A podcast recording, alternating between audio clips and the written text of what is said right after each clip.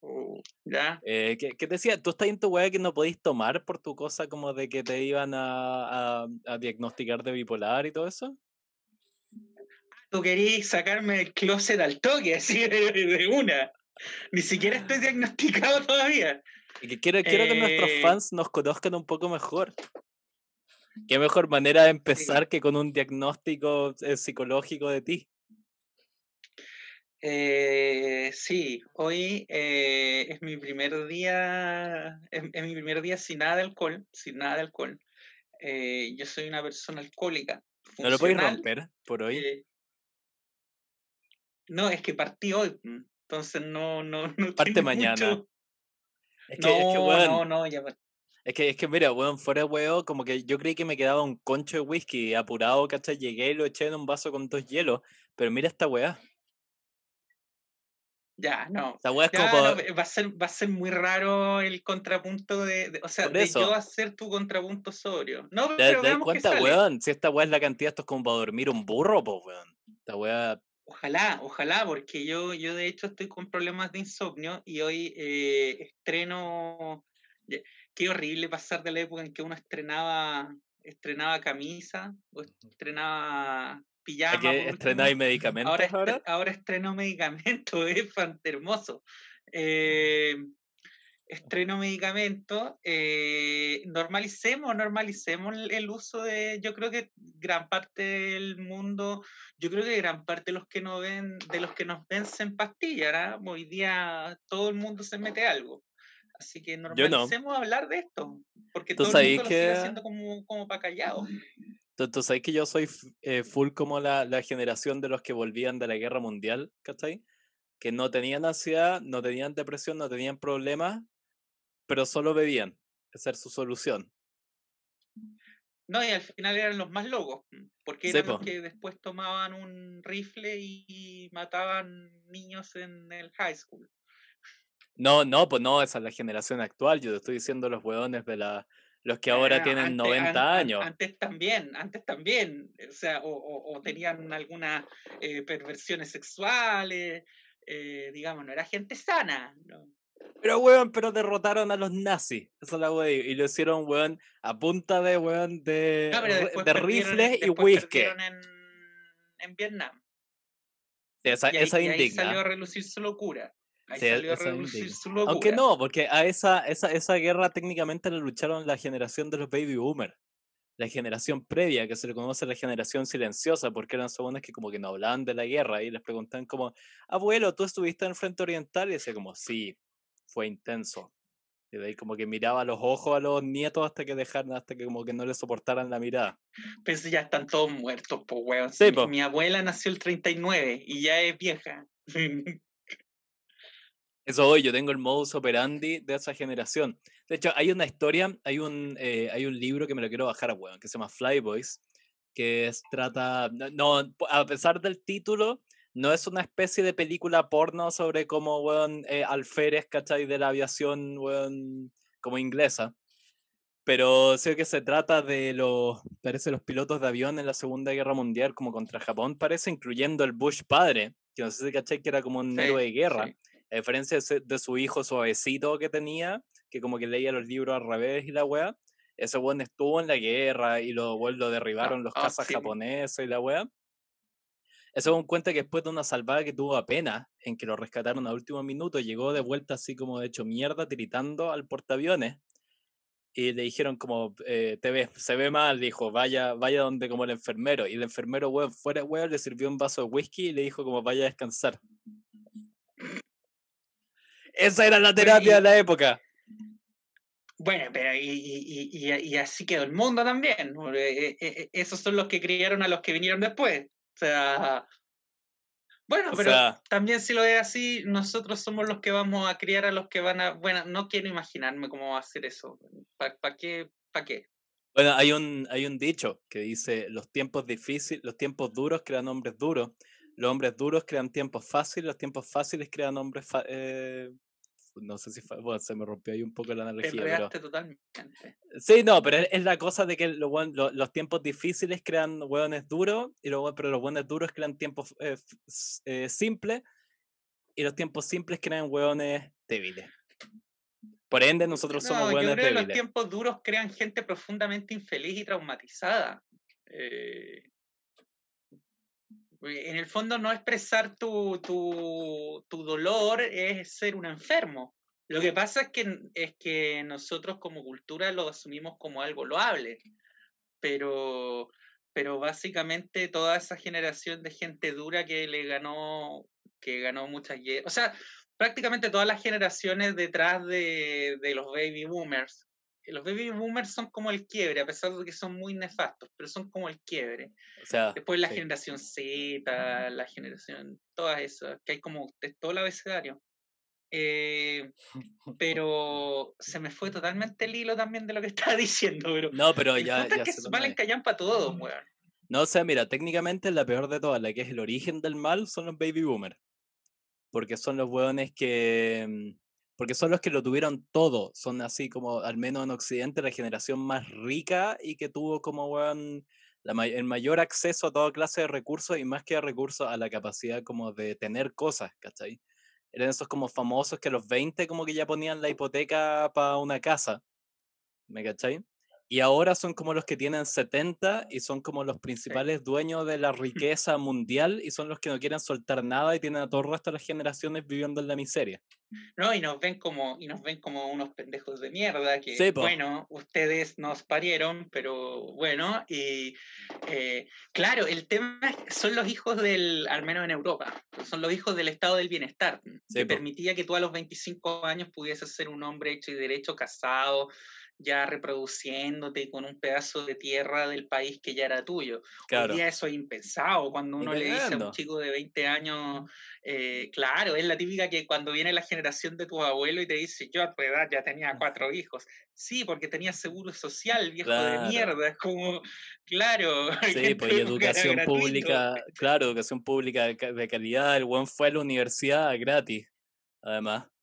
No tenía deuda universitaria, no tuvo que entrar bueno, a un mercado laboral ultra competitivo y con no- todas la las compensaciones económicas disminuidas al mínimo y bueno, donde tenéis que lidiar con términos como periodista junior, que es la weá que vemos nosotros, que es un eufemismo para decir te voy a pagar la mitad de lo que te pagaría por Claro. tu cargo. Eh, no, y bueno, nosotros estamos hablando para variar de una realidad que en realidad no es la nuestra, porque estamos hablando de la generación en torno a Europa y Estados Unidos, porque bien podría llegar un, fanático libertario a decir, oh, pero en el caso de América Latina, esta actual es la generación que realmente lo ha tenido todo, porque antiguamente en Latinoamérica la gente se moría de cólera a los seis años. Exactamente, pues, weón. Un muerto de cólera no tiene muchas expectativas de vida. Por lo tanto, tampoco aplica, pues, weón. Si a los seis años ya estabais muerto, no necesitabais seguro social, porque estabais muerto. Weón, pero más te digo una weá, todos esos buenos que se hacen llamar libertarios. Uno, el hecho de que tenga que existir básicamente una ideología que te dice como tenéis que valerte por ti mismo y ser autosuficiente. Weón, esa weá se llama ser un adulto. No necesitáis que exista como una. No tenéis que creer en esa weá, tenéis que ser como un weón que se valga por sí mismo. O sea, si creéis en eso es porque tenéis una carencia como que weón de que. En verdad es lo contrario, es como los hiper- hiperhomofóbicos que en verdad lo único que hacen cuando están acostados en su cama es soñar con tener infinitos penes en la boca, como los buenos de los Dei. Es lo mismo, los libertarios es como una sobrereacción porque son buenos que básicamente quieren que les hagan todo y que bueno, cuiden de ellos y que nunca como que les pase nada. Entonces es como, bueno, es el retraso mental puro ser libertario. Eh, bueno, eh, Todo esto- de- Como introducción al tema que vamos a hablar hoy. Sí, porque no, no, no. Estamos particularmente desviados al punto de que los primeros 10 minutos no encontré absolutamente nada relacionado con lo que se supone que vamos a hablar hoy. Eh, Pero bueno, o sea, ya te mostré el y- tamaño del vaso que tengo. bueno, es- digo, hoy día vamos a. Hoy día tomamos leones.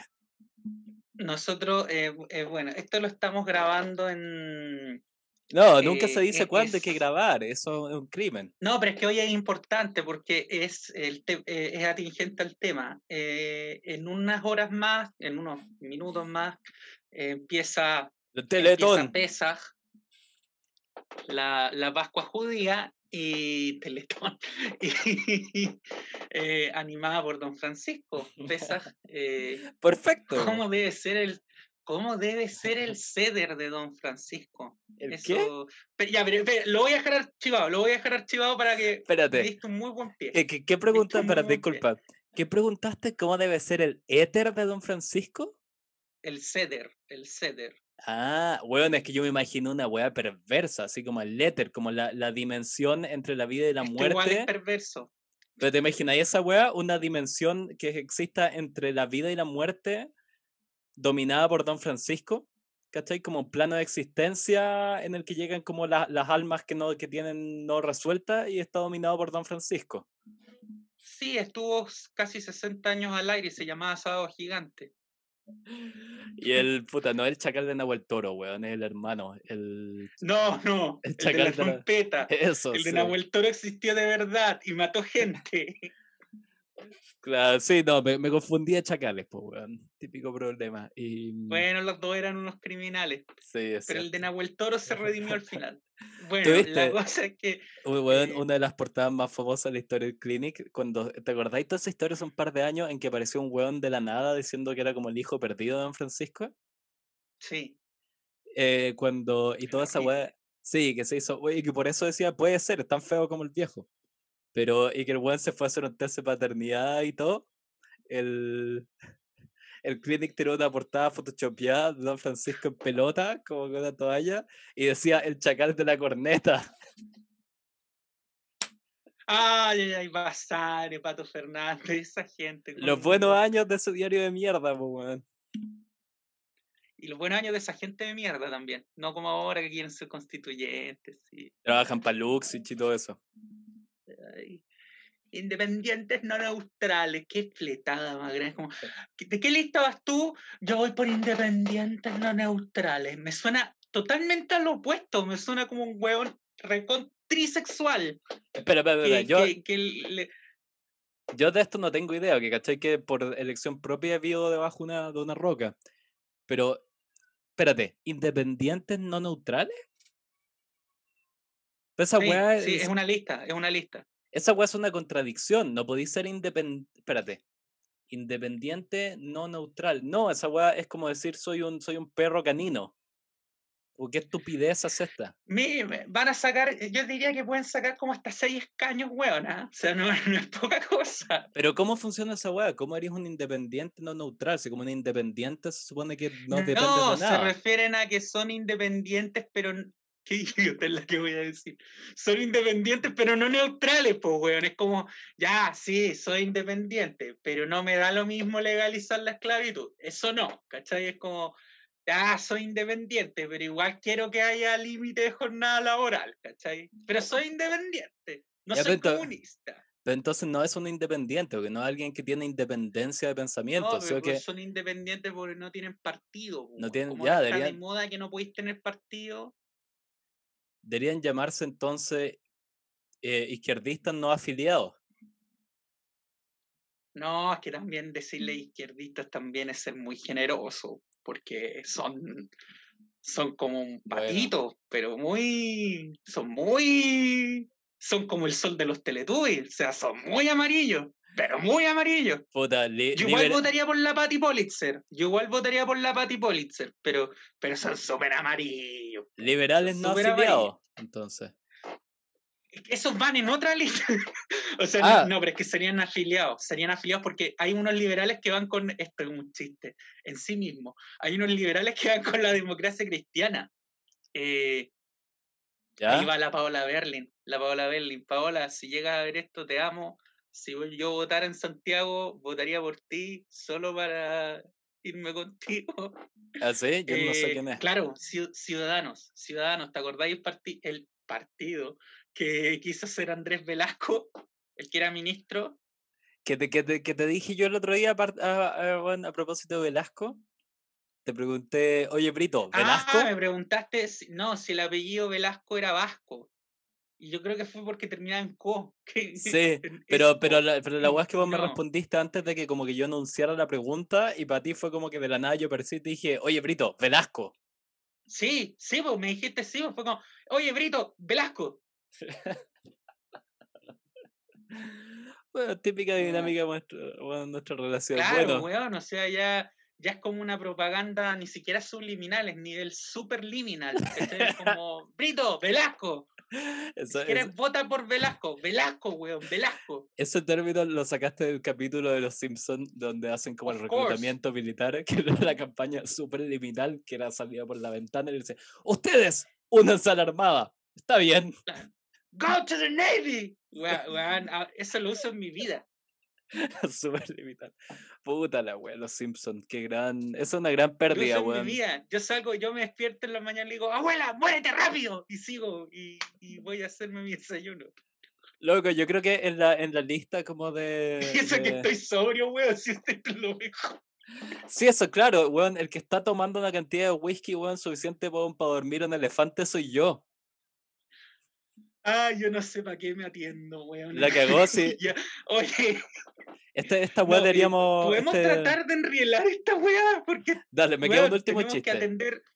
Ya, dale. Me, me queda un último tema. Uh, bueno, estaba, estaba, pensando que dentro de, tú, dentro de todo tú y yo tenemos como una especie de. Mm, eh, ¿Cómo se llama? Hacemos como una especie de, de Asterix y Obelix alcohólico. ¿Me cachai? Como que yo, yo recurro a la pócima mágica cuando es necesario para que me dé fuerza, pero tú como que ya tenés, como que te caíste la marmita de niño y tenés como un, grado de pócima mágica constante como corriéndote por las venas. Sí, se llama trastorno bipolar. Aún no sabemos, puede que te digan, o sea, aún estamos a tiempo que te digan que en verdad es psicosis o esquizofrenia. Uy, cómo sufriría mi hígado, weón, con eso la cantidad, ahora estuve cachando la cantidad de remedios que toma esa gente, weón. Yo no sé cómo no terminan todos en diálisis. Eh, eso es complejo, ¿ah? Que te digan, ¿qué prefieres? Eh, ¿El delirio o la diálisis? Yo me lo pienso. Oh, diálisis. Pero bueno, a ver, hagamos como, ¿cómo nos llamaríamos Asterix y eh, la versión como alcohólica de Asterix y Obelix? Asterix y Obelix. porque eran... Eran galos. Eh, eran galos, tomaban mucho. Es, loco eso, tenemos una dinámica bien de amor y odio nosotros con los franceses. Como que los Como toda la humanidad. sí, no, no, no creáis, los, los europeos más bien como dinámica odio-odio hacia ellos. Nah, weón, es igual, es que los admiran, weón, y les copian todo, weón. Nada, sí, weón. Hasta las boinas, weón. Sí, yo te, te, he contado que en, en allá en, Alemania, como que, puta, las etnias que yo pasaba piola era como para alguna gente italiano o francés. Y yo realmente veía que alguna gente era como fría conmigo, un poco así como agresiva. Y yo asumía, ah, estos conchas de su madre están siendo, ¿cachai? Me están discriminando por latino y la weá me ponía a hablar con ellos, me preguntaban dónde era, y yo les decía Chile, me decían, ah, creímos que era francés. Y como, oh, está bien. Caen mal, weón, caen, mal. Total, me, me, pasó más de una vez que fueron como agresivos conmigo yo creo que por eso me, francés. bien con ellos, weón. Ya, entonces después de tratar de Farío, vamos a hablar de Semana Santa y ¿cómo se llama la Semana Santa la Pascua, judía? La Pascua, la Pascua. La Pascua. Pascua, Pesaj. Eh, Eso. Bueno, estamos grabando esto terminando, terminando el día sagrado del Shabbat, en el que en teoría, no, o sea, no en teoría, no se puede trabajar en Shabbat, pero yo le pregunté a un rabino si esto que estamos haciendo en realidad califica como trabajo. Me dijo que claramente no, así que que no me preocupara porque estamos haciendo un... No estamos violando ninguna ley. y, y, y bueno, ahora al atardecer empieza dale. No, no te, te, iba a preguntar que si hablar weá no constituye lo mismo que hacer fuego para la Torah.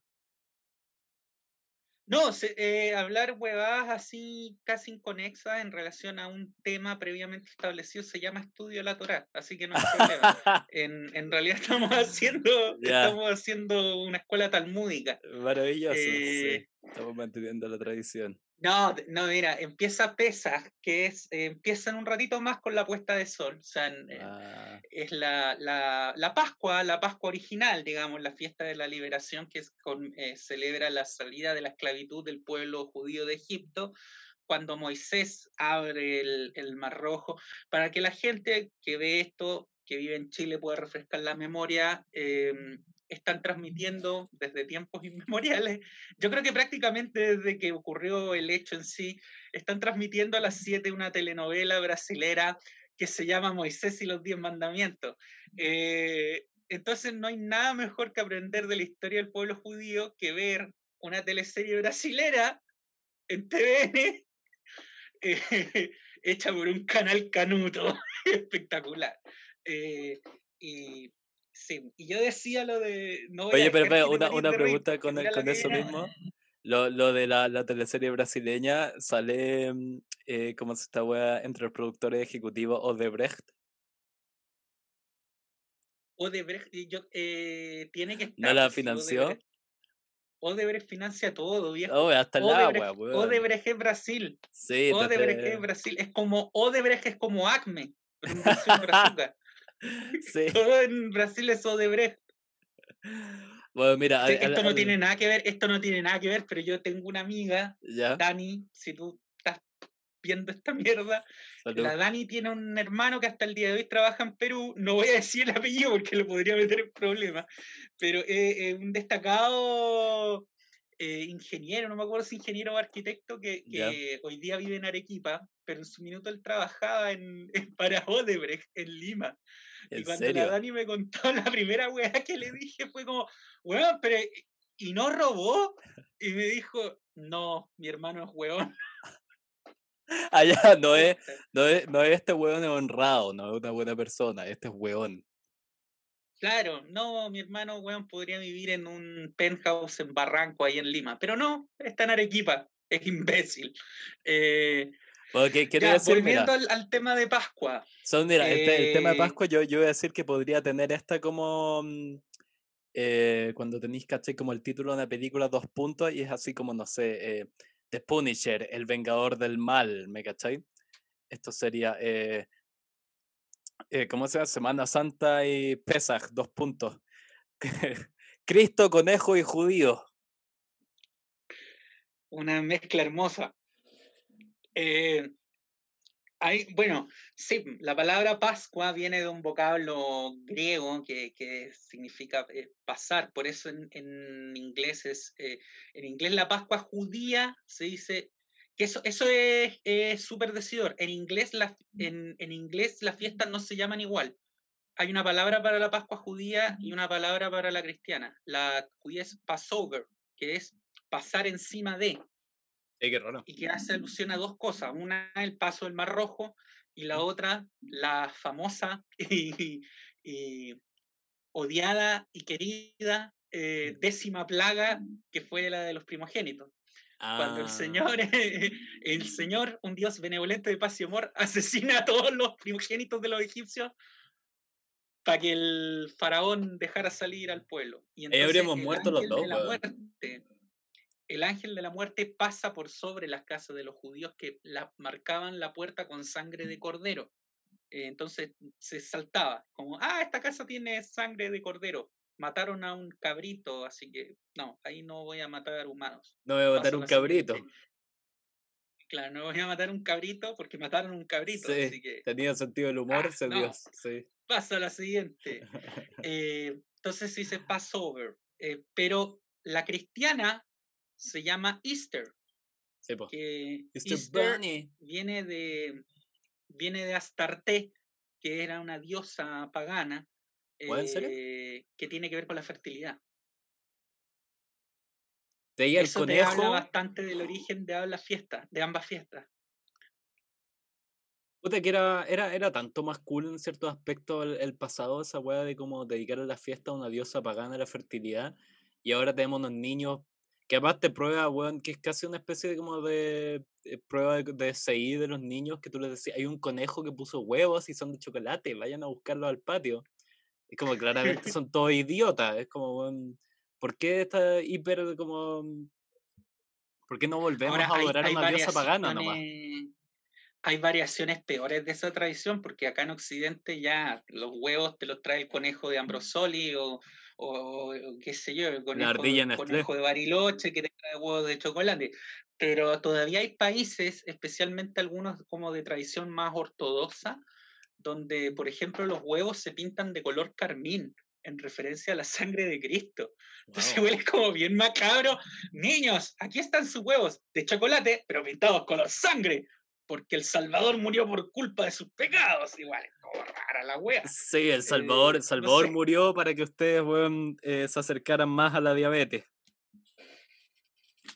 Además, pero que esto del chocolate también es, es relativa, no es tan reciente como el viejo pascuero vestido de rojo, pero es relativamente reciente y tiene, y tiene que ver más eh, con, con Alemania, Alsacia, con esa zona como de centro Europa entre Francia y Alemania, cuando los eh, chocolateros empezaron a, aprovecharse de esta fiesta. Pero mira, nos estamos yendo muy adelante. Eh, lo único que voy a dejar dicho es que el, el, tema de los huevos de Pascua se terminó dando por una serie de asociaciones que ni siquiera eran tan obvias entre sí.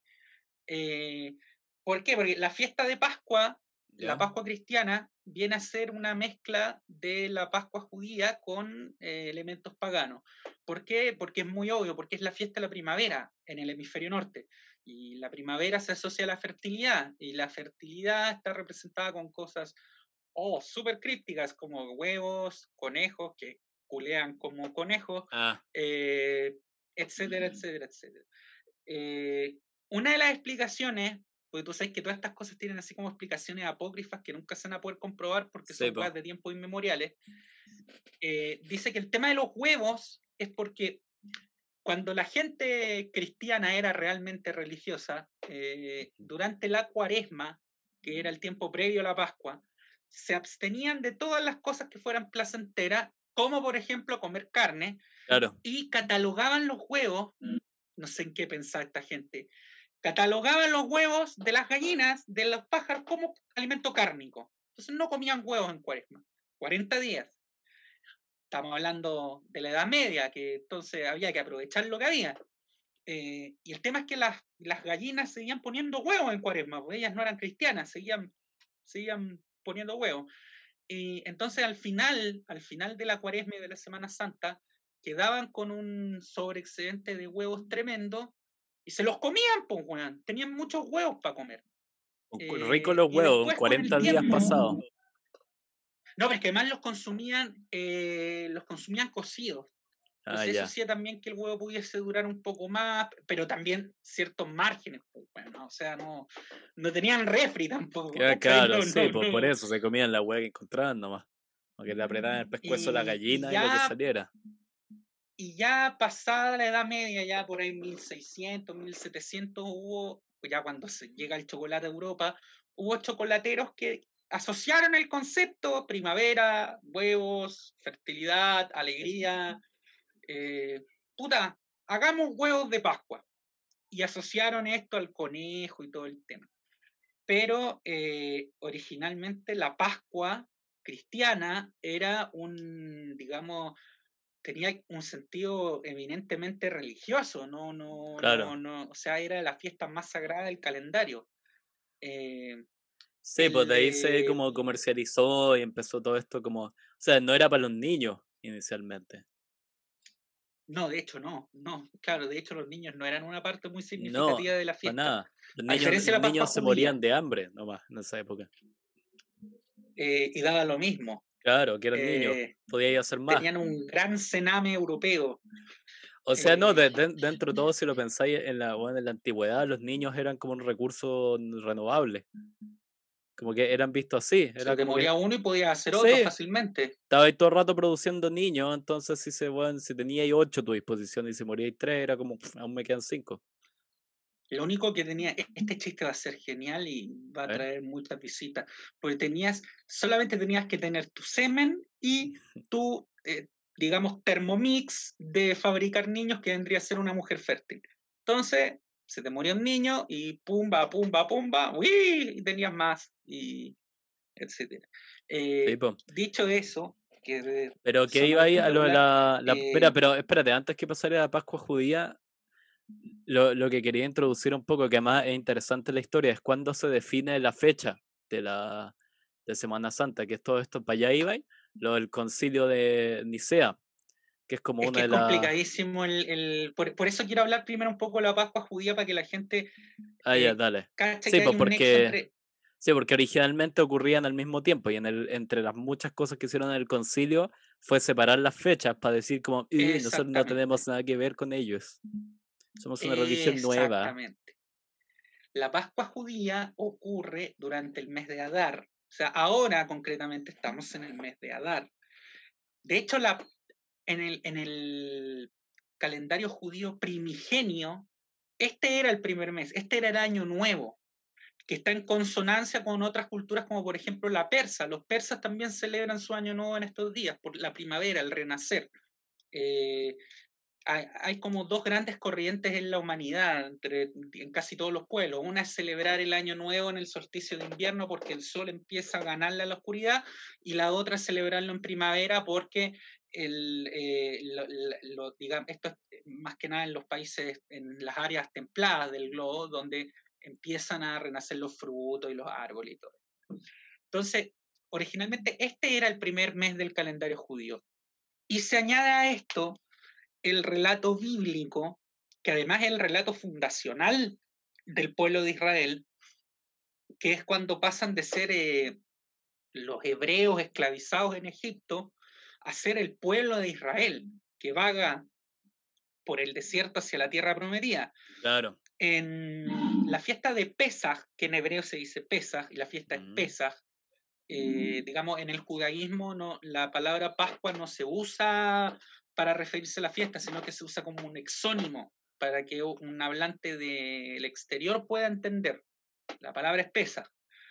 Entonces, en Pesach, eh, la palabra en hebreo tiene una raíz que comparte con eh, el vocablo saltar, como decíamos, Passover, y tiene relación también con mm. el salto que hacen, con el salto que hacen los corderos.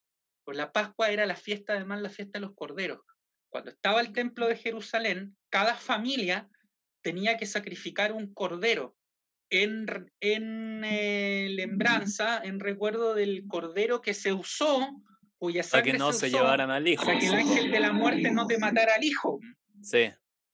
Y de ahí los cristianos toman el famoso concepto del cordero, del cordero de Dios que quita los pecados del mundo. Es del cordero pascual. Ah, Entonces Jesús para los cristianos es el, el cordero, el cordero pascual. O sea, los judíos, una vez que se destruye el templo, reemplazan el cordero pascual por oración, por penitencia, y los cristianos, en cambio, lo reemplazan por Cristo mismo, en la nueva Pascua. ¿Me entiendes? Claro. Por eso los cristianos, durante la celebración de su vigilia, también hay una parte donde recuerdan la Pascua, la Pascua judía, que es la Pascua de, la Pascua de Moisés. Ahora, eh, para ir resumiendo, eh, la, la Pascua judía tiene varios aspectos importantes que después se traspasan también a la cultura occidental y a la Pascua cristiana, y que tienen una explicación también más allá del relato bíblico. O sea, el judaísmo, los judíos antes de ser el pueblo típicamente asociado a los negocios y a las artes liberales y todo,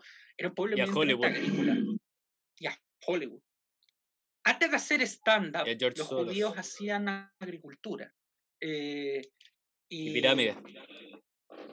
Y pirámides como esclavos. Mm. Eh, entonces, la, fiesta de la, la fiesta de la Pascua está asociada eminentemente a la primavera, está asociada a eh, también a la liberación del de, pueblo que estaba como esclavo en Egipto, liderado por Moisés, e inician, inician el éxodo.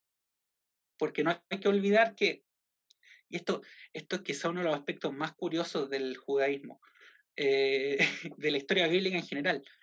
Se inician 40 años de viaje por el desierto, pero si tú ves en el mapa la zona habitable de Egipto, que es el Nilo, está al lado de Canaán. O sea, caminando no te demoras 40 años. Hay un, hay un chiste que explica eso. ¿Escuchas ese chiste de por qué los judíos vagaron 40 años por el desierto? A ver que a alguien se le cayó una moneda. Uh, no, pero eh, la explicación. Bueno, no, no, no me güey, tú, mismo. Tú, mismo me has dicho que los chistes como de que son manos mano de guagua y apretados están bien. Dentro como del... Porque, bueno, sí, no, de, de, hecho hay muchos chistes con eso de los 40 años, que no recuerdo en este minuto, pero todos apuntan más o menos a lo mismo. Pero, pero eso, eso voy, que dentro como del bullying o ataques que le podéis hacer a ciertos grupos, hay ciertos que están dentro, como que yo, yo encuentro que no hay que sacralizar a ninguno, ¿me cacháis? Pero tenéis que también tirar una raya de qué es aceptable y qué no. O sea, yo me acuerdo un chiste que decía, ¿por qué nos demoramos 40 años en, ir de Egipto a Israel si es que están al lado? Es porque Moshe Rabbeinu, Moisés, eh, no quiso pararse a pedir indicaciones. Eh, entonces tiene... Sí, tienes razón. Hay varios chistes así. Pero eso, a, lo, a, eh lo, que voy, eso están dentro de, de, lo aceptable, porque hay temas, ¿cachai? Puta, con los que uno especialmente con el tema del pueblo judío, con los que uno no, no podís hacer chistes. Nada que tenga que ver con ceniceros, ni ese obvio, tipo de cosas, Obvio, e, esas cosas son horribles, ni siquiera son chistosas, ¿me cachai? Claro. Pero yo creo excepto que uno, excepto uno que lo tengo que contar, porque lo puedo contar, y porque además lo contó un comediante israelí y que lo encontré genial y que lo he contado otras veces acá, ya lo he contado muchas veces para que vean que en realidad me importa una mierda que encuentren que mi humor es pasado al pico. Eh, era un, eh, un, comediante israelí, creo que del Canal 10, que eh, nieto de judíos alemanes que nací.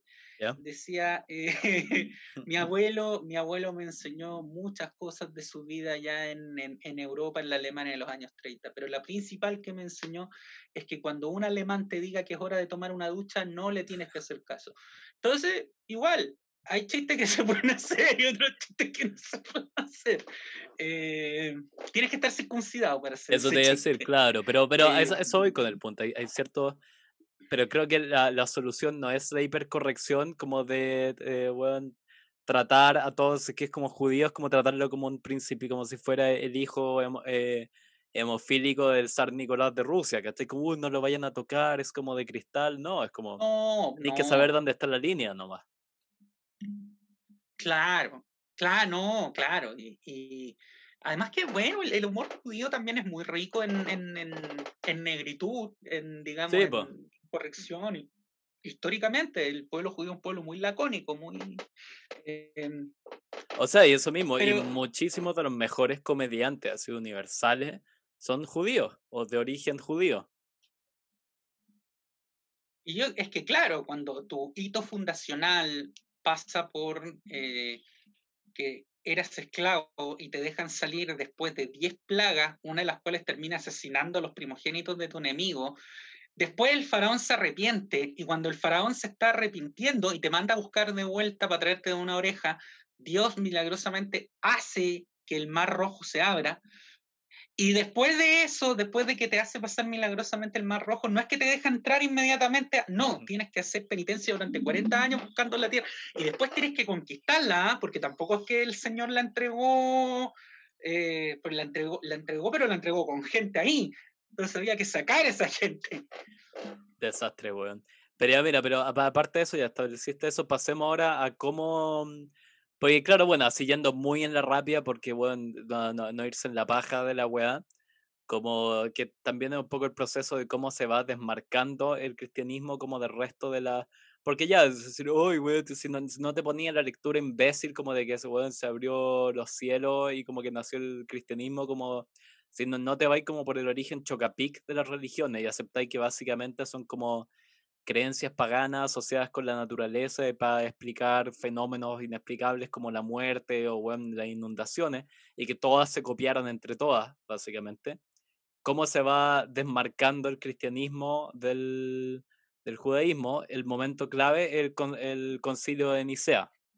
Sí, sí, porque hay que explicar una cosa básica el cristianismo de los comienzos, comienzos, comienzos, antes de que San Pablo tuviera una tremenda visión de mercadotecnia y se diera cuenta de que esto podía entrar muy bien entre los griegos y los romanos, claro. era básicamente una secta judía. Una de las muchas sectas judías que hubo, de donde eh, un hueón, con respeto a Pac Jesus, que me cae muy bien, que un compadre aparecía y decía, yo soy el Mesías, y aparecían 40 tipos que lo seguían. Eso era muy común. Eh, partamos de la siguiente base. La última cena, que es lo que los cristianos van a celebrar este jueves santo, era un ceder. y aquí meto mi chiste del ceder de Don Francisco. Ah, el ceder es la cena que se hace, es la cena pascual, la cena que tú haces con tu familia durante las noches de Pesaj, eh, en la que se cuenta la historia paso por paso del Éxodo. Eso se llama la Agadá, la Agadá de Pesaj. Tú en la cena lees una, un librito que varía en cada comunidad, los sefardíes tienen una, los askenazíes tienen otra, etc. Los italianos, los turcos, ya. Eh, que es la Agadá, es el relato. Y está estructurada en, eh, en, en, base a los pasos de...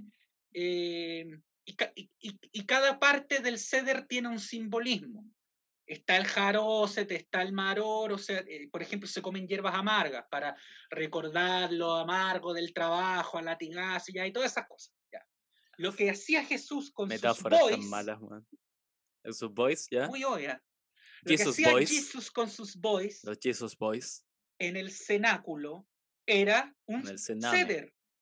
Era un ceder bastante sospechoso porque era un ceder entre un hombre de mediana edad y sus 12 amigos hombres. Ya ahí hacían su ceder y eh, el pan y el vino. En el ceder de Pesaj judío se, eh, se utiliza el vino como elemento sacro y de hecho se utilizan cuatro copas de vino con distintos significados. Eso es lo que hizo Jesús. Se utiliza también el pan. ¿Por qué el pan? Es súper importante. Y, y, aquí hay un nexo eh, directo con la hostia. Eh, la fiesta de Pesaj también se llama la fiesta de los panes sin levadura o de los panes ácimos. Y esto tiene una explicación súper folclórica. Ay, no saben, ya era pura, que- pura masa madre, esos que hipster. No, es que más, más que masa madre, eh, la, la, la eh, Torá dice que eh, cuando el faraón, compungido por el dolor de la pérdida del primogénito, deja salir al pueblo, eh, tuvieron que salir tan rápido a iniciar el éxodo que el pan que habían dejado preparando para cuando los dejaran salir no alcanzó a leudar. Entonces, Ah, en la Pascua judía hay un mandamiento que es, pero primi- pri- primigenio, que es que no puedes comer durante los siete días que dura la festividad, no puedes comer hametz. Hametz es todo lo que sea de cereal y tenga fermento. Por ejemplo, la cerveza, el pan, eh, sopaipillas, nada, nada, nada, nada. Oye, con algo que Eh, dijiste ahí, ¿hay pensado esta weá? Porque básicamente como que la homofobia, sus principales como, los principales buenos que la esparcen por todos lados y los más fanáticos de eso, aparte de los soviéticos, eran son los, los cristianos. Como que eso bueno, Sí, que Sodoma y sí. Gomorra son, y sí, siempre los, los católicos han sido los que más le molestan la weá y que son siempre como estos eh, gay eh, reprimidos.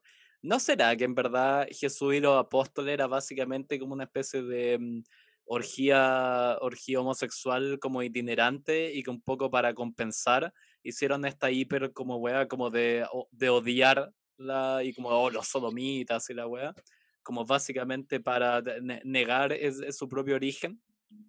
¿No le- na- nadie lo ha Vean, eh, me voy a saltar directamente solo yo con a mi vaso de whisky. recomendaciones. Pero vean, vean el especial de Navidad, creo que era de Porta dos Fundus, que está en Netflix, Fabio Porchat, gran humorista brasilero. Un especial, mira, tú sabes que un especial de humor es bueno cuando terminó en tribunales. Y este, este, este episodio de los Porta dos Fundus acabó en tribunales, acabó, acabó prohibido en el estado de Río de Janeiro. Después echaron para atrás la, la decisión, pero eh, claro, y ahí muestran a un Jesús eh, un poco, ¿qué es esto? Pero ahora, que es- esa hablando en serio, tocaste un tema sensible. Esa, ¿cachai? Que esa weá la llevan a tribunales por tener favela y weón, tráfico de droga y miseria. No, básicamente lado, tener weón, no un es presidente que es un genocida. Sí, esa, esa weá no es un problema, pero tener un buen Cristo gay, uh, no, tribunales. Voy a abrir la ventana. Eh, tú tocaste un tema sensible porque eh, hay- ah, es importante hacer el contrapunto de que a diferencia de muchas otras religiones, en el judaísmo, Jesús, aunque no les guste, era judío, eh, el, el celibato nunca ha sido bien visto, eh, especialmente en los hombres. Oye, es raro. los sacerdotes se casaban. El sumo sacerdote tenía esposa. Eh, o sea, nunca fue, nunca fue bien visto de que, un hombre pasado los 20 años no tuviera mina. Eh, eh, o sea, el judaísmo siempre ha creído en ese soltero maduro maricón seguro. eso no, no, lo digo yo, lo dicen 5.000 años de historia. entonces, sí, en el contexto del judaísmo del segundo templo, era extraño que un hombre soltero al que no se le conocía una relación sentimental con una mujer, o ni siquiera con prostitutas, eh, la prostitución existía, eh, tú, viajara por toda Tierra Santa con un grupo de 12 hombres. Pero ya.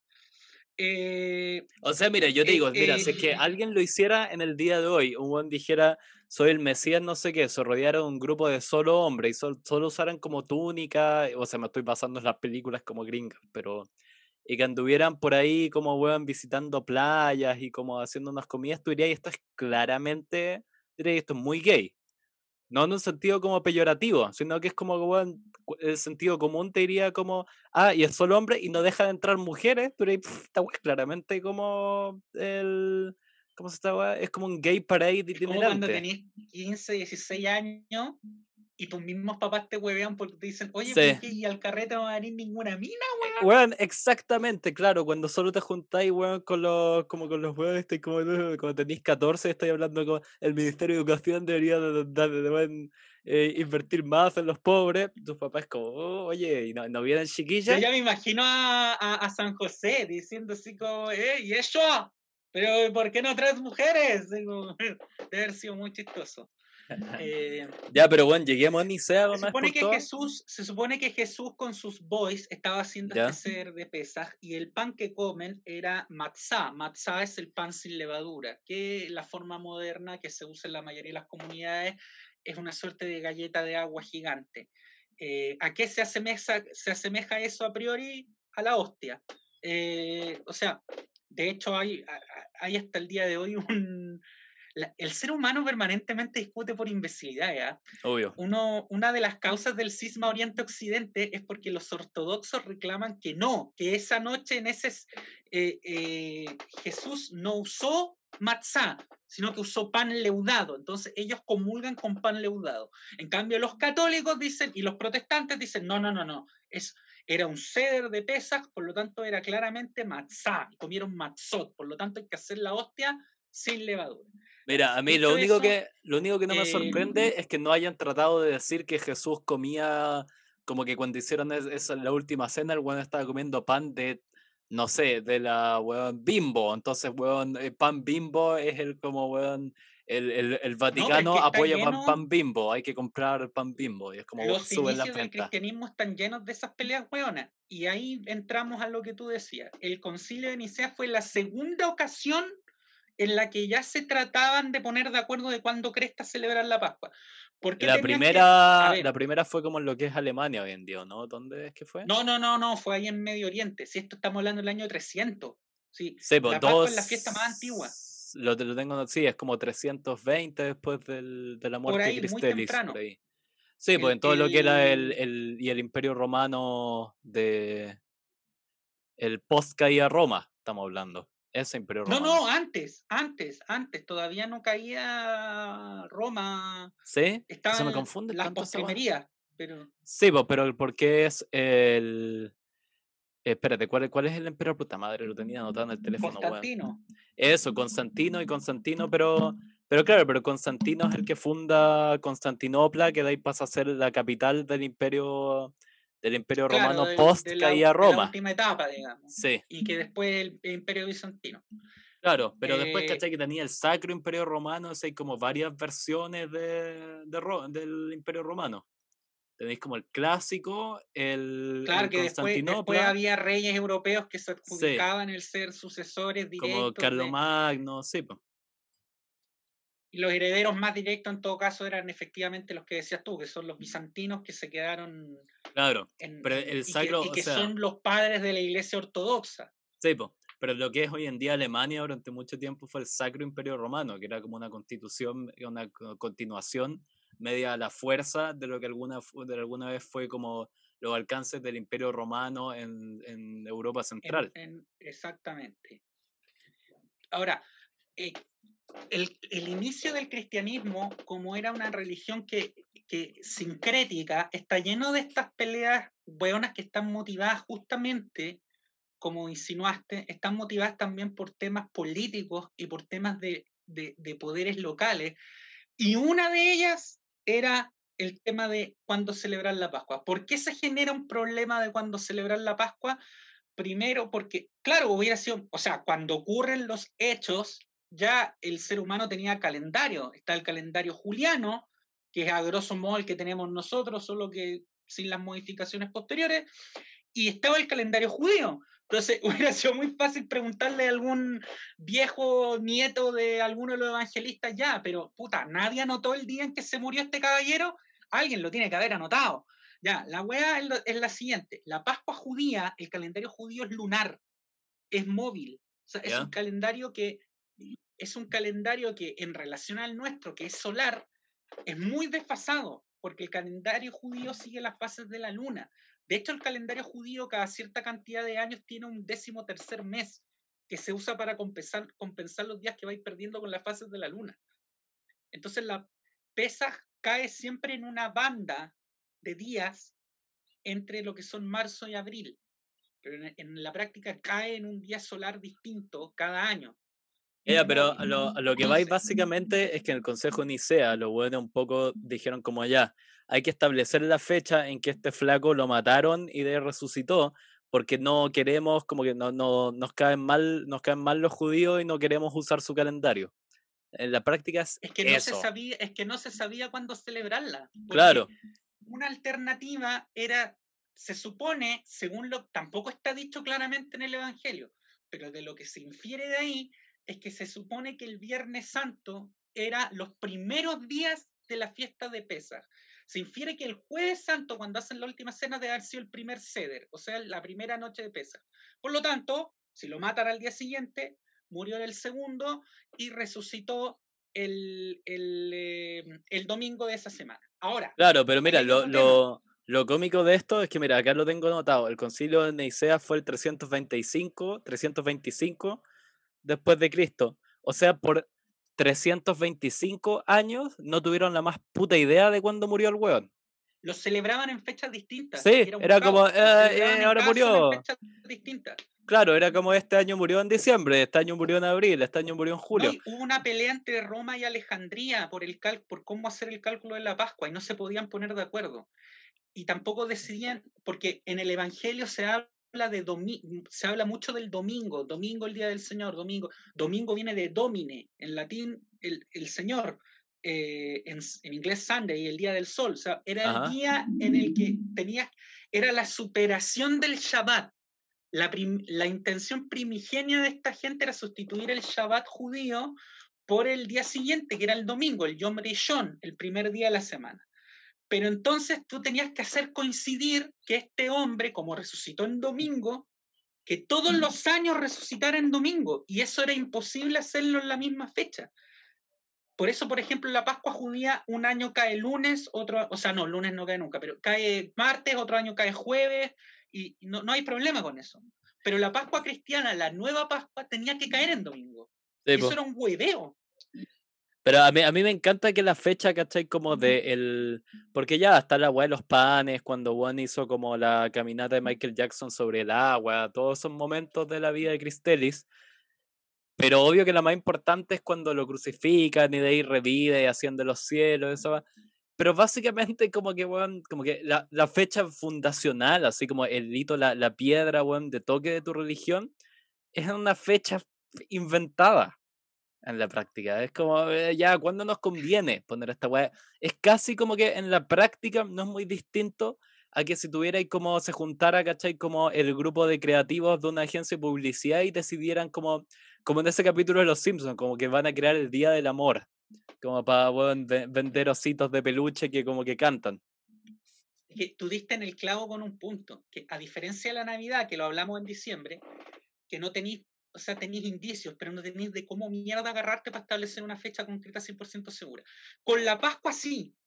Si tú te sientas a analizar los evangelios y a deducir y a inferir, puedes llegar en base al calendario judío de aquel año, usando fuentes fidedignas. ¿Cuándo habría sido el Viernes Santo original, el Jueves Santo original y el día en que supuestamente resucitó? Pero ¿qué ocurrió? Que el antisemitismo de esta gente llegó a tal nivel que a pesar de tener esa posibilidad, decidieron no usarla. Y se llegó al extremo de establecer que, no, que si la Pascua judía, si el cálculo, el cálculo de la Pascua coincidía con el del día de inicio de la Pascua judía de ese año, había que correrla una semana. ¿Me entiendes? O sea, se llegó a, a dejar la fecha mal adrede. No, es una estupidez. Además, el Consejo Nicea también tiene otra, se decidió otra cosa como fundamental para la creencia cristiana, que era la. Ahí se juntaron. Además, es, muy chistoso como, cómo fue la weá. Fue como esas, ¿cachai? Esa weá que le encanta a los gringos, como las convenciones de vendedores como de seguros automotrices y se juntan como en Utah, ¿cachai? Y como que todos con el nombre que dice como Bob y la weá básicamente se juntaron así como todos los sumos sacerdotes, no, no, no, como los obispos, no sé qué mierda se llamaban en la época, del Imperio Romano, en, y con eh, Constantino entre medio haciendo como de árbitro y como viendo pelear. Era básicamente, yo me acuerdo cuando niño fue un torneo de cartas Magic, no debe haber sido muy distinto a esta weá. Y que la otra cosa que, eh, que fueron a aclarar era eso de si eh, Dios el Hijo y Dios el Padre, ¿qué, qué onda con eso? Uh. Esa fue la otra, y era como... la famosa, la cristología. Sí, pero a mí me encanta que hubo 300 años, 300, no bueno, yo he vivido 29 y siento que son hartos, 300 en los que esa weá fue como eh, a gusto el consumidor. Entonces, bueno, ¿Qué, ¿Qué, te detiene? No, y esa weá, esa weá tampoco es que se solucionó ahí, porque después siguieron existiendo. No, y lo otro también es que generó muerte. O sea, no es que, no es que ahí terminó la cosa, dijeron ya, bueno, ya ahora arreglamos nuestras diferencias y juntos como hermanos caminamos hacia adelante en pos del Señor. No, no, no, no. Hubo gente que dijo, no, compadre, yo no me sumo a eso. Ah, bueno, no te querías sumar, ya concha tu madre, vamos a mandar al ejército imperial a que arrase la weá. Sí. Y ahí empieza la, en parte, en parte gracias a eso después los musulmanes la van a tener tan fácil para entrar en Medio Oriente y Europa, porque los cristianos llevaban 300 años agarrados del moño. Y por puras weas, sí, eso, por puras weas. Por puras weas, sí, por puras weas, pero además lo que te dice eso es que, ¿qué te detiene de que como creer que la, la historia como de esa religión ya está finalizada, ¿cachai? Si toda su historia hacia atrás han sido como unos acuerdos hechos así como tontas y locas. Como que te detienes de que de acá a 50 años los buenos se vuelvan a reunir y digan como, puta, en verdad, eh, Dios es mujer y es chino. ¿Cachai? Dios es China. Es como, bueno, ya nos estamos poniendo a tono con los tiempos que ahora los chinos van a ser la potencia mundial. Es como, eh, Dios, Dios, Dios es chino y, weón, eh, creó AliExpress. Eso va a ser el, nuevo, weón, el concilio, además, el concilio de Beijing. Mira, las, las coincidencias como decís tú, el origen del cristianismo, que no se ofenda a nadie, de los que, bueno, si se quieren ofender, oféndanse, pero es un origen tan humano como el de todas las religiones, judíos, musulmanes, budistas. Porque, a ver, el hecho de que las fiestas, la mayoría de las fiestas judías tengan su contraparte cristiana, ya te indica que esto es un poco Family Guy con American Dad. O sea, a ver, Shavuot, que es la fiesta de los 50 días después de Pesach, se traduce como Pentecostés, que es el equivalente a la fiesta de los 50 días después de la Pascua. Y Pentecostés en la, Pentecostés en la fiesta fundacional del cristianismo, porque es cuando le aparecen a estos hombres las llamitas encima de la cabeza del Espíritu Santo y bla, bla, bla. Después, cuando, cuando Jesús ya está arriba en el, en el cielo, saludando a todos. Eh, Shavuot en cambio, si bien tiene un origen agrícola, que era la fiesta de las cosechas, pero posteriormente se le añade esto de que fue el día en que Moisés recibe las tablas de la ley en el Sinaí. Por lo tanto, es cuando se termina de fundar la religión judía. O sea, ¿me entiendes? Eh, que, que haya una correspondencia. Los musulmanes, por último, se dieron la paja de ser un poquito más originales, ¿cachai? O sea, ya como que ya dejemos de hablar tanto a estos tipos y metamos a Mahoma, puta, y, hizo otras weas nuevas, pero em, eh, claro, a ver, de hecho, se habla de Semana Santa y desde tiempos inmemoriales es Semana Santa. Y la versión original, más tradicional de los primeros cristianos, te dice que sí, la Semana Santa corresponde a un espacio temporal de una semana entre que Jesús llega a Jerusalén, el domingo de Ramos, lo reciben con las palmeritas, bla, bla, bla, y lo terminan matando el viernes. Cinco días lo pasó. Express, pues, weón, sí. Es, loco eso, dentro de todo lo lento que eran las cosas en la época. ¿Has pensado eso? Que dentro de todo, como que la historia de Cristo eh, ocurrió como en tiempos modernos. Porque, ¿cachai? Como que, el pueblo judío estuvo. Pero ¿cachai que los buenos estuvieron 40 años vagando en el desierto y el otro bueno en 5 días pasó como de rey a buen fiambre? Es que, vean, ese mismo razonamiento tuyo lo tuvieron teólogos hace 300 años que empezaron a ver el texto y, empezaron a decir, weón, esto no pasó en una semana. O sea, por mucho que su semana haya sido muy on fire, pero esta weá no fue en una semana. No en ninguna parte dice que este compadre haya entrado en Jerusalén el domingo. Esa weá la pusimos nosotros y, empezaron ahí a desentrañar el tema y, hoy día se asume entre los estudiosos bíblicos más laicos que, que, esto de la Semana Santa en realidad fue una convención para hacer más como se hacía en el barroco, por ejemplo, que para simplificar para el vulgo el tema, se juntó en una semana todo esto, ¿cachai?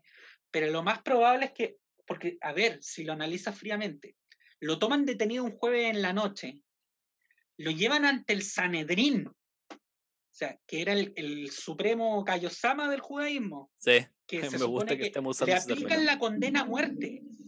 Le aplican la condena a muerte, que como expliqué la otra vez, dentro del judaísmo, la condena a muerte tenía un estándar probatorio gigantesco. Después, a ver, eh, su, habrá tenido un abogado, porque esas sanguijuelas existen desde hace siempre, eh, el abogado logra que al, amigo lo, lleven al tribunal de apelación donde los romanos, y ahí ocurre la famosa lavada de manos de Pilato. Sí, pues con barradas. Después lo azotan. Lo azotan, después le sacan la chucha, vuelven donde Pilato, entre medio lo habían, creo que sí, entre medio lo habían llevado donde, donde Herodes, el hijo del Herodes del Día de los Inocentes, que era para ver si alguien lograba salvarlo. Y, y, lo terminan crucificando y se muere en un espacio de eh, un par de horas. O sea, hoy día hay un consenso de que toda esa sucesión de sucesos, por muy express que haya sido la justicia israelita en aquel tiempo, eh, no, no, eh, es imposible, no ocurrió en tres días. O sea, no, o sea, no, es imposible que lo hayan tomado preso el jueves y haya estado resucitado el domingo. O sea, es muy expreso, weón. Es como a mí me encanta esa weá. La religión. La que hago, es como, weón, el, ¿cómo se está, weá? Autochrist de la weá. Y claro, un, un, un, automac, weón. Sí. Como, mire, a mí me encanta el hombre, lo quiero resucitado para el domingo. La cagó, weón, ni ondas de mores, o que tenemos otras cosas, tenemos como otros profetas que mataron en la semana. Pues como sí, siempre me ha gustado gracias a esas como racionalizaciones de... ¿Me cachai? No, siento que no, no están muy lejos de esos buenos que como que alegan que como que... Mm, eh, que hay ciertas, hay como cosas ilógicas en Juego de Tronos, ¿cachai? Que dicen como, un dragón tiene la suficiente como perspicacia para darse cuenta que hay un barco. Es como, bueno, estáis hablando de un dragón, ¿cachai? Déjate de buscarle lógica a ah, una wea ilógica. estás, viendo la creación literaria de un gordo que asume que él inventó eso. ¿Has leído la Biblia? Sí, ¿Has leído el Corán? Y hay millones de gente, que, de personas que creen que eso pasó de verdad. O sea, weón, no nos cuestionemos eso. eso es lo chistoso, es eh como, weón, onda ¿Cómo, cómo, cómo sabéis que bueno, de acá? Porque no sé, no creo que lo de la Biblia haya sido como terminado, lo mandaron a impresión y como pum, nació la, la religión. Debe haber pasado un par de años y que a alguien se le ocurrió la idea. ¿Cómo sabéis si de acá bueno, a 200 años como que la gente convirtió Harry Potter en una religión? Pero bueno, la si nos vamos a las fuentes históricas, la cristología más avanzada, el desarrollo posterior es eso que tocaste tú de que si Dios es hombre o es hombre y Dios y, o solamente hombre, ya, esos son discusiones posteriores, posteriores. Pero inicialmente las comunidades cristianas eran una secta judía que seguía a un Mesías y que tenía una teología bastante primaria. O sea, eh, eran unos tipos que, es que sí, eran unos judíos que decían que su líder había resucitado. Eso era, eso era. Después lo del, lo del Dios hecho carne y el verbo se hizo carne y que Dios está aquí y todo eso son, son elucubraciones posteriores, mucho más eh, evolucionadas, por decirlo así. Por ejemplo, a mí me llama la atención de que a pesar de que estamos hablando de sucesos que ocurrieron el año cero o el año 33, no sé, eh, por ejemplo, en el caso de los católicos se hace la, liturgia de la palabra el día del Viernes Santo, que es el día en que Jesús muere en la cruz. Pero sabes que hay una hora en la que Jesús muere en la cruz. Porque la liturgia de la palabra, que es cuando se, se llora la muerte de Cristo, no se supone que Jesús murió a las 3 de la tarde, a las 3, no a las 2 ni a la 1 ni a las 4, a las 3. Entonces, la liturgia de la palabra no puede eh, hacerse ni antes de las 12 del día ni después de las 6 de la tarde. Eh, y, esto es, y además ese día es el único día del calendario litúrgico católico romano en el que no se puede celebrar la Eucaristía, no se puede celebrar misa. Porque, porque se asume que, esto se asume, insisto, no lo dejó dicho el, el no lo dejó se asume, una asunción, ¿ya? Se asume que, claro, sería una burla, sería una burla celebrar el sacrificio pascual de Cristo, que es la Eucaristía, de este Cordero de Dios, el día del aniversario del sacrificio. O sea, como, claro, se vería feo. Sí, un poco este mal es gusto. mi cuerpo y mi sangre y te tengo crucificado ahí justo el día en que te mataron. Claro. Eh, mm, y, y, esas, y esa práctica llevó a otras, a otras suposiciones más bien folclóricas que todavía se siguen haciendo en algunos lados, pero antes, por ejemplo, en Latinoamérica y en España era muy común la tradición de que el día Viernes Santo no podías clavar. Estaba estrictamente prohibido clavar un clavo. Que le podía dar como flashbacks. Sí, porque se asumía.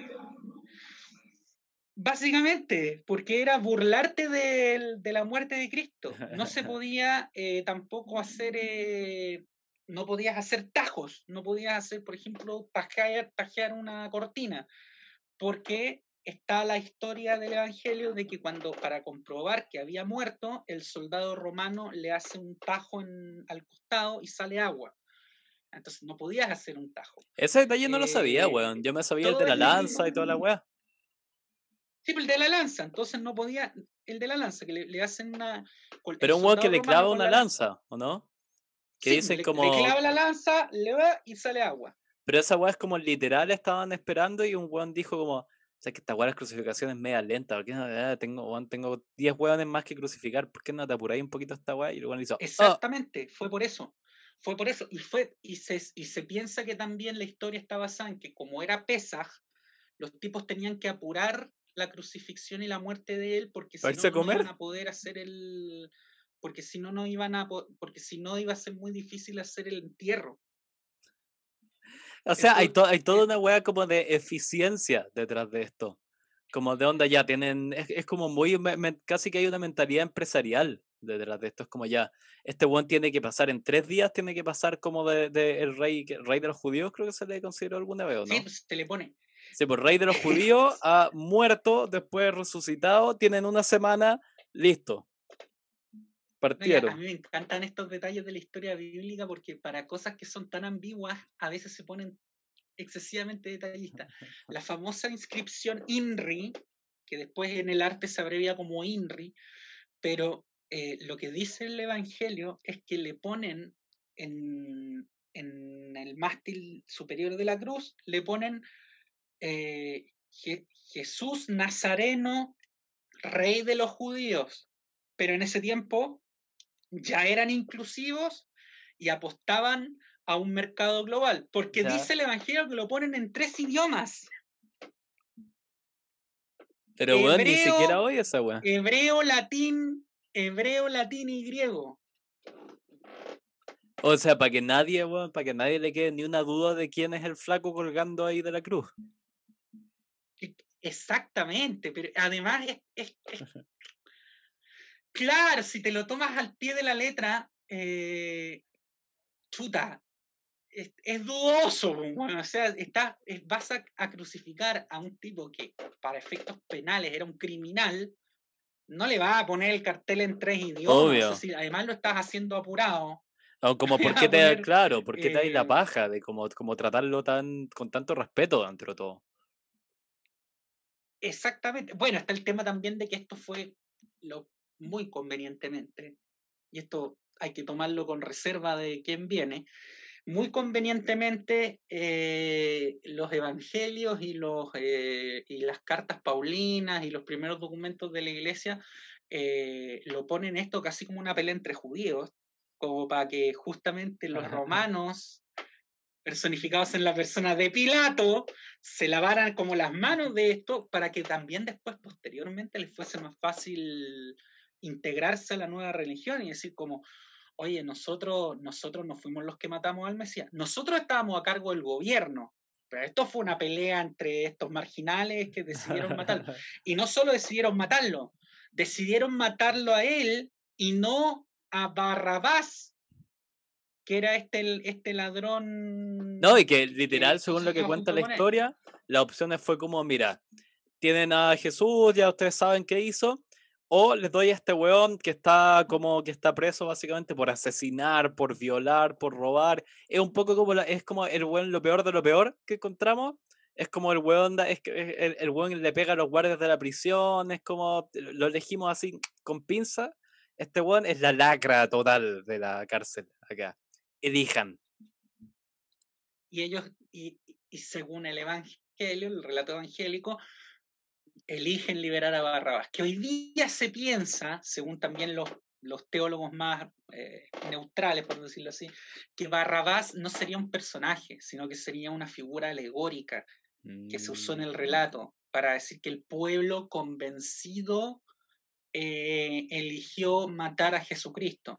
Y eso iba a llevar a que, por ejemplo, en la liturgia de la misa católica en latín existiera un, eh, existiera una parte hasta el Concilio Vaticano II, o sea que duró 1900 y tantos años, que hablaba de eh, los pérfidos judíos y, rogaba por su conversión, para que pudieran ver la luz, para que en el fondo que le echaba la culpa a los judíos de... Y se llegó, y se llegó a extremos tan ridículos de que los judíos españoles durante la Edad Media eh, trataban infructuosamente trataban de eh, demostrar ante las autoridades cristianas de que sus antepasados habían llegado a España antes de la crucifixión, para que, para que no pudiese caer sobre ellos la responsabilidad de haber matado a Cristo. Asegurado, weón. Oye, llevamos como más de una hora grabando. ¿Queréis pasar a las recomendaciones? Porque la verdad es que yo se me olvidó y no tengo Voy a pensar mientras tú decís, más que se me ocurre alguna como una. Es que no, las recomendaciones para esto son muy básicas. no, pero es que estoy, estoy, tratando de pensar, no sé, pues, alguna, alguna película que se haya, que hay muchas así, que haya ocupado como. Más elaborado. Claro, no, estaba pensando alguna que haya ocupado como la estructura del, ¿cachai? Del mito, como de la resurrección de Cristo para contar otra historia. ¿Me cachai? Que de repente igual, no sé, el otro día estaba viendo Boogie Nights de Paul Thomas Anderson que es una película en los 70 que transcurre, que es sobre el mundo de la escena del porno en Los Ángeles, pero en su estructura es el mito de Edipo, esa película. Sí, sí, sí. No, y hay una, estoy hablando. se llama, em, ay, American, no era American Dream, o American, que es una ópera famosa también de los, como de los 70, que mezcla el... Jesucristo Superestrella. No, no, bueno. Bueno, pueden ver Jesucristo Super O sea, weón, esa es una gran película y de una tremenda banda sonora. Esa es mi recomendación, Jesucristo Superestrella. Si no la han visto, véanla.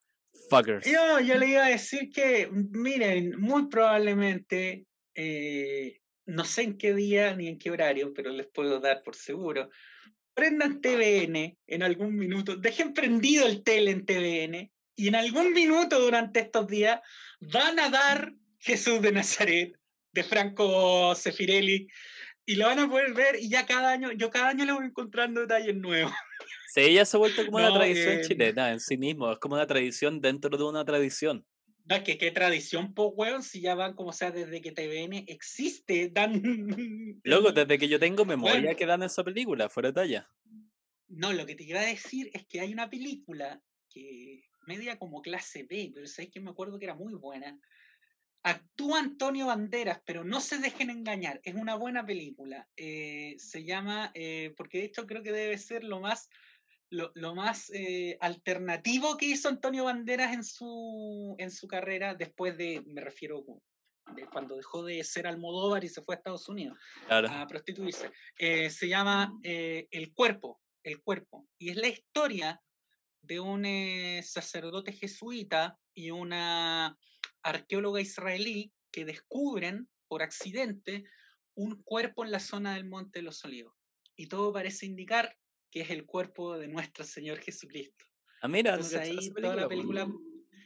No, lo interesante es que la película plantea el dilema teológico de qué ocurriría si efectivamente encontráramos el cuerpo de Cristo con total certeza de que, o sea, de que pudiésemos demostrar científicamente que no resucitó, de si sería conveniente para la humanidad decir, oye, miren, aquí está el, el cuerpo, aquí tienen a su Dios, claro, de si, eh, está esa, está también eh, el príncipe de Egipto, la pueden ver, canta, canta Whitney Houston eh, con Mariah Carey y Boys to Men, gran banda sonora. eh, Muy acorde al Moisés tema. y los diez sí. mandamientos. Otro clásico de la televisión chilena por la por esta fecha. Espérate, ¿cuál es, ¿cuál es la donde? No, la de. ¿Cuál es la que hablamos el otro día? Sí, la con Jesús de Nazaret es la que tiene igual un elenco setentero de la puta madre. Está, creo que la, la, Sí, Ne- sí. la Ned Benning creo que hace de María Magdalena. Hay como varios así actores muy Sí, top de la época. si no me equivoco, estaba Peter O'Toole también. Creo que sí, Peter O'Toole no sé de cuál es, no hace de Jesús, o lo pero... estoy confundiendo con Calígula. Sé que estuvo en Calígula, pero No, en Calígula, estuvo en Jesús de Nazaret, creo. en Calígula creo que estuvo, no, espera, no, en Sade es donde No, está Peter O'Toole de- estuvo en Calígula. ¿Sí? Ya viejito, Ese- sí, pero estaban. De ese personaje tendríamos que hablar pronto, weón. Ya, eso, la, la- la vamos a tirar en el Instagram los próximos días. Para que, pa- pa que eh, voten la próxima semana. ¿Calígula no, o- o, la última dar- generación de la Unión Soviética? quiero dar una, una recomendación que también les va a sorprender, eh, A porque es increíble, que un, an- es increíble que un antisemita australiano alcohólico haya hecho una buena película, pero yo reivindico, yo reivindico para, por, por el realismo, yo reivindico la pasión de Cristo, porque creo que es una película que a pesar de estar, insisto, a pesar de estar hecha por un fanático religioso católico, es una película que se esmeró en mostrar a cómo, si es que el relato bíblico ocurrió como, como se plantea, cómo hubiera sido visto en carne y hueso. Al punto, al punto de que los actores que hacen la, la pasión de Cristo se esmeran en hablar en arameo, que como anécdota, los pocos hablantes, pocos hablantes de arameo, de algún dialecto de arameo que quedan actualmente, vieron la película y dijeron, miren, ¿Es arameo? Sí, es arameo, pero es como que hablaron en, en, en un, dialecto, un, dialecto, estandarizado que se inventó Gibson, pero ya, hablaron en arameo. Ya, reconocieron eh, el esfuerzo. Es que, eh, yo una, una, película. No, y, y, hablan en arameo, hebreo y latín del, latín del siglo I, o sea, Mira. Hay, un, hay, hay un esmero ahí, hay un esmero, insisto. Creo que es una de las pocas películas sobre Cristo que presentan un Cristo humano, junto con otra, y aquí termino mis recomendaciones, que es un clásico también, La vida de Brian, no, eh, bueno, está La vida de Brian, pero eso está en Netflix, también, si quieren, en todo caso. Eh, no, véanla, véanla, eh, de um, La última tentación de Cristo. Y yo creo que para todo chileno que cree en la libertad es un deber ver la última tentación. Obvio, porque, porque bueno, prohibida mucho tiempo. Sí, pues nos la prohibió Vean. bueno, el gorila. O sea, se las prohibió, yo no estaba vivo en esa época. No, y además nosotros fuimos un país, pero, o sea, nosotros somos el único país del mundo que determinó legalmente la existencia de Jesucristo. ¿En serio? ¿No sabía esa wea? Sí, sí, porque el tribunal falló de que la exhibición de la última tentación de Cristo atentaba contra la honra del Señor Jesús de Nazaret. Ah, Tú muy para bien. tener honra tienes que existir. Eso es como esas historias desconocidas de la justicia chilena, hasta esa, y la de que creo que alrededor como el 44 45 Chile oficialmente le declaró la guerra a Japón como una especie de Eso gesto. ocurrió también, sí. Sí, pues, pero como una especie de gesto para caerle bien a los gringos. Pero hay un mito que dice que de ahí se les olvidó, básicamente, y seguimos en, estuvimos en guerra con Japón como 30 años y nadie se como se encargó de revisarlo. De repente alguien encontró como un edicto y fue como, ah, mierda, estamos en guerra con Japón. No, ¿y sabes cuál fue el acto de guerra, el mayor acto de guerra que Chile le hizo a Japón? Fue destruir los árboles del Parque Japonés de Santiago. Ese fue el... ¿En serio? Ese fue nuestro bombardeo. Sí, ese fue nuestro Hiroshima. Destruimos, Horror. destruimos un parque japonés que ellos nos habían regalado. Ya, cerremos. Gran Cerremos, capítulo, cerremos. me gustó. La Eh, primera media hora más o menos no tiene de Calle nada Samea. que ver. Disfruten, coman carne y todas las huevas porque nada importa, weón, todos nos vamos a morir. Coman hametz, mucho hametz.